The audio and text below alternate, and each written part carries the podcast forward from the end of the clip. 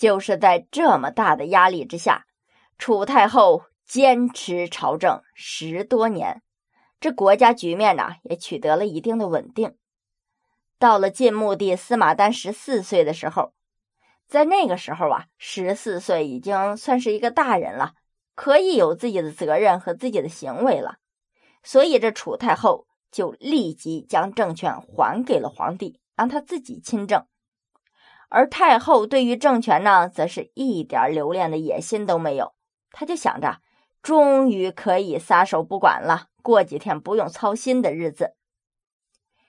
但是这清新的日子啊，没过多久，晋穆帝司马丹亲政之后，没有两年就病逝了。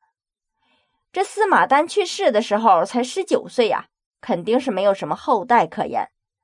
没有办法呀，刚刚退居幕后的楚算子太后又必须出面，因为她代表的是皇家的身份。这下一位继承人呢，就需要由他出面选择。这个时候，他就选择了晋成帝司马衍的大儿子司马胚来即位，是为晋哀帝。这晋哀帝已经是个成年人了，即位之后啊，就不用楚太后操心了。但是啊，虽然从年龄上不需要操心，但他却不是一个好皇帝。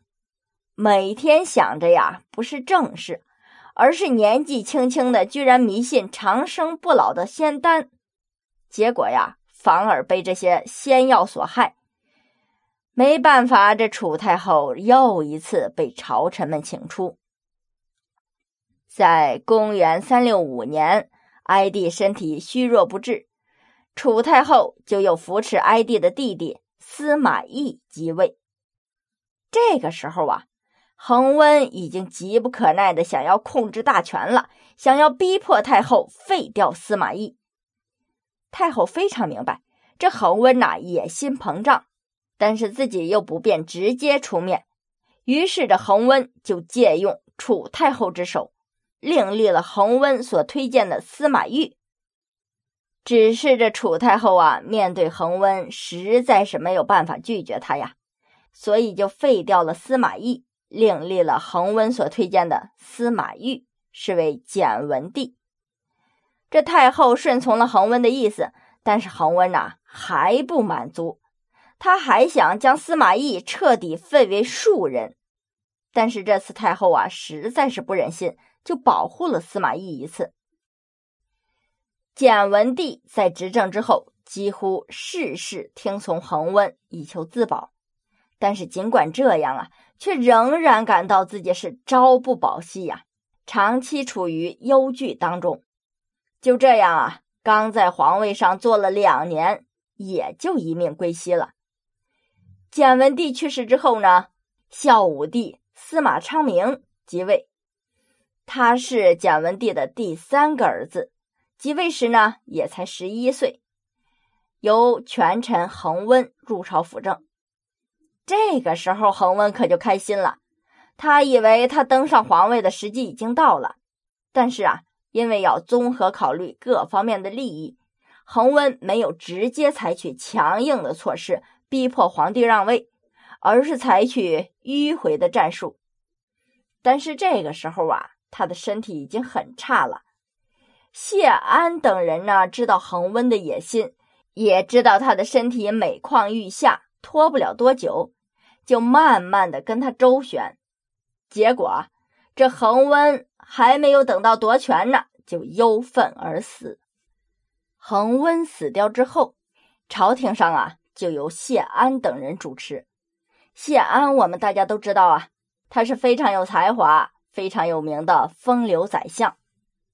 但是这个时候啊，孝武帝还没有成年呢，所以呀，他还是建议楚太后。临朝辅政，这期间呢，也有朝臣反对，觉得呀，一般都是太后辅政，而现在孝武帝和崇德太后、楚太后那已经不是母子关系了，都隔了多少代了，再有楚太后辅政，这恐怕也不太合适。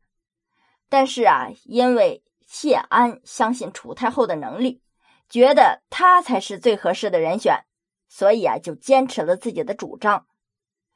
这孝武帝也是楚太后最后辅政的一个皇帝。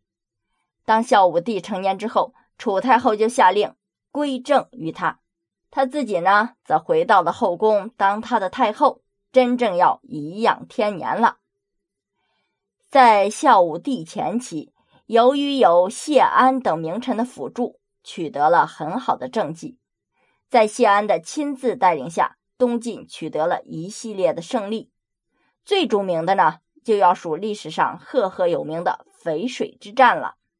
此后，谢安还趁势将洛阳等地也一举收复。在公元三八四年，年过花甲的楚太后在宫中安静的去世，他操劳的一生啊，也随之结束了，享年六十岁，可以算是一个长寿之人了。好了，各位，楚算子的一生我们就讲到这里了，算是比较坎坷的一生。辅政了那么多短命的皇帝，从这儿我们是不是可以看出来，这东晋的皇位呀就不该司马家来做？那皇位上那龙会把他们吃掉的，都是短命的皇帝。开个玩笑啊！好了，这一期我们就到此结束，我们下期见。